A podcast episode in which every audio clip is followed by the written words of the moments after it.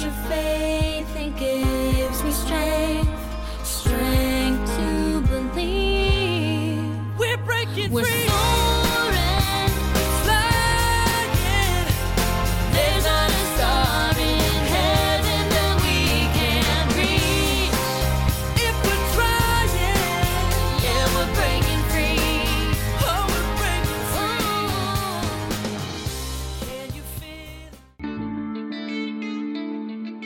？Hello，各位听众小伙伴们，大家好呀！今天是二零二二年三月三号，欢迎收听 TT Tracy Talk。那在上一个环节，我们讨论了双减政策的近况。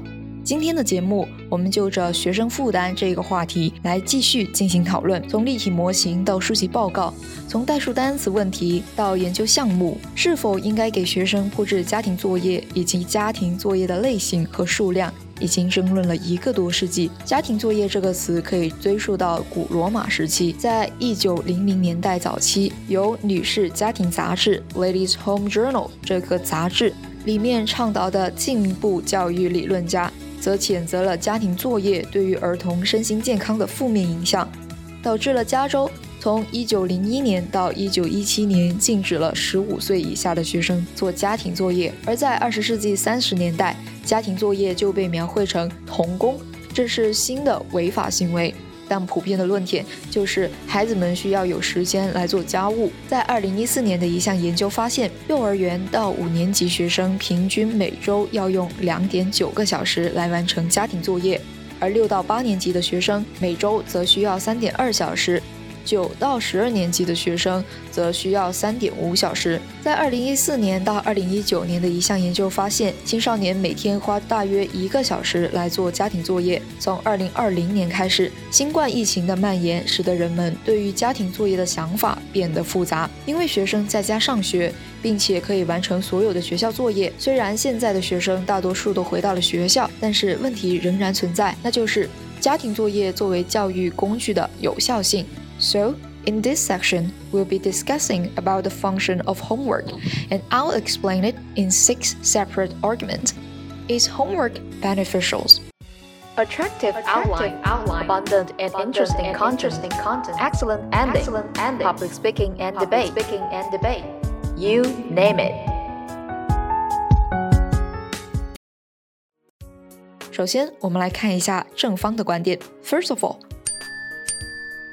homework improves student achievement。研究表明啊，家庭作业可以帮助学生提高学习成绩，增加上大学的可能。Research published in the High School Journal indicated that students who spent between 31 and 90 minutes each day on homework scored about 40 points higher on the SAT mathematics subtest than their peers, who reported spending no time on homework each day on average. Students in classes that were assigned homework outperformed 69% of students who didn't have homework on both standardized tests and grades. Majority of studies on homework's impact showed that take home assignments were effective at improving academic achievements. Research by the Institute for the Study of Labor concluded that increased homework led to better GPAs and higher probability of college attendance for high school boys. In fact, boys who attended college did more than three hours of additional homework per week in high school.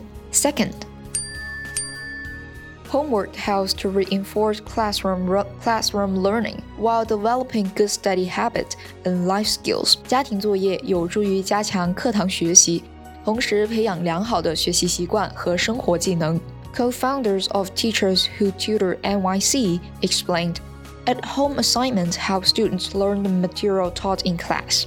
Students require independent practice to internalize new concepts, and these assignments can provide valuable data for teachers about how well students understand the curriculum. Research by the City University of New York noted that students who engaged in self regulatory processes while complementing homework, such as goal setting, time management, and remaining focused, are generally more motivated and are higher achievers than those who do not use these processes. Homework also helps students develop key skills that they'll use throughout their lives, like accountability, autonomy, discipline, time management, self direction, critical thinking, and independent problem solving. Thirdly,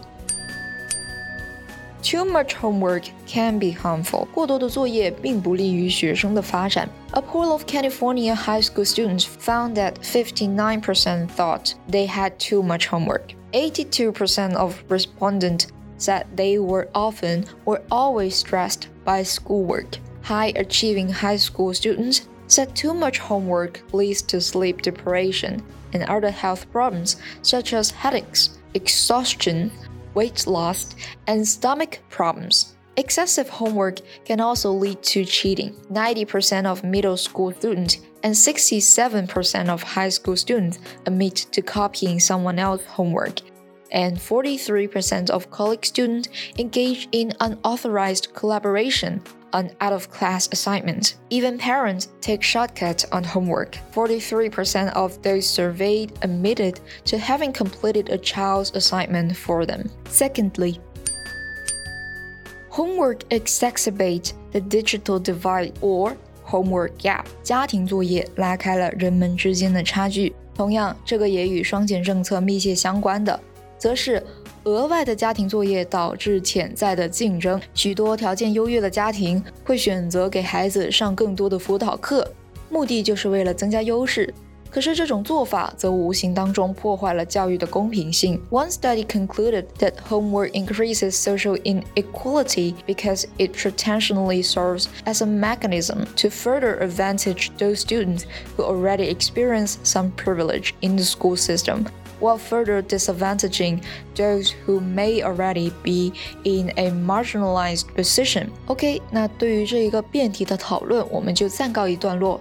可以得出一个总结，就是家庭作业的确是对学生的发展成长是有帮助的，但是过多的家庭作业则不适宜。同样，孩子们在学习的过程当中，同时还要顾虑到他们的儿童成长以及心理辅导和课外爱好的培养。好了，本期节目就到这里结束了。微信搜索 Tracy 崔小溪，点击菜单小溪播客就能获取节目文稿以及更加详细的英文学习解析。Alright, this is the end of public speaking and debate. Don't forget Art Kaleidoscope. Stay tuned. 还没有听过瘾吗？想要继续收听精彩的内容吗？记得 subscribe 订阅我们的频道，时刻留意更新哦。This podcast is from TT Tracy Talk.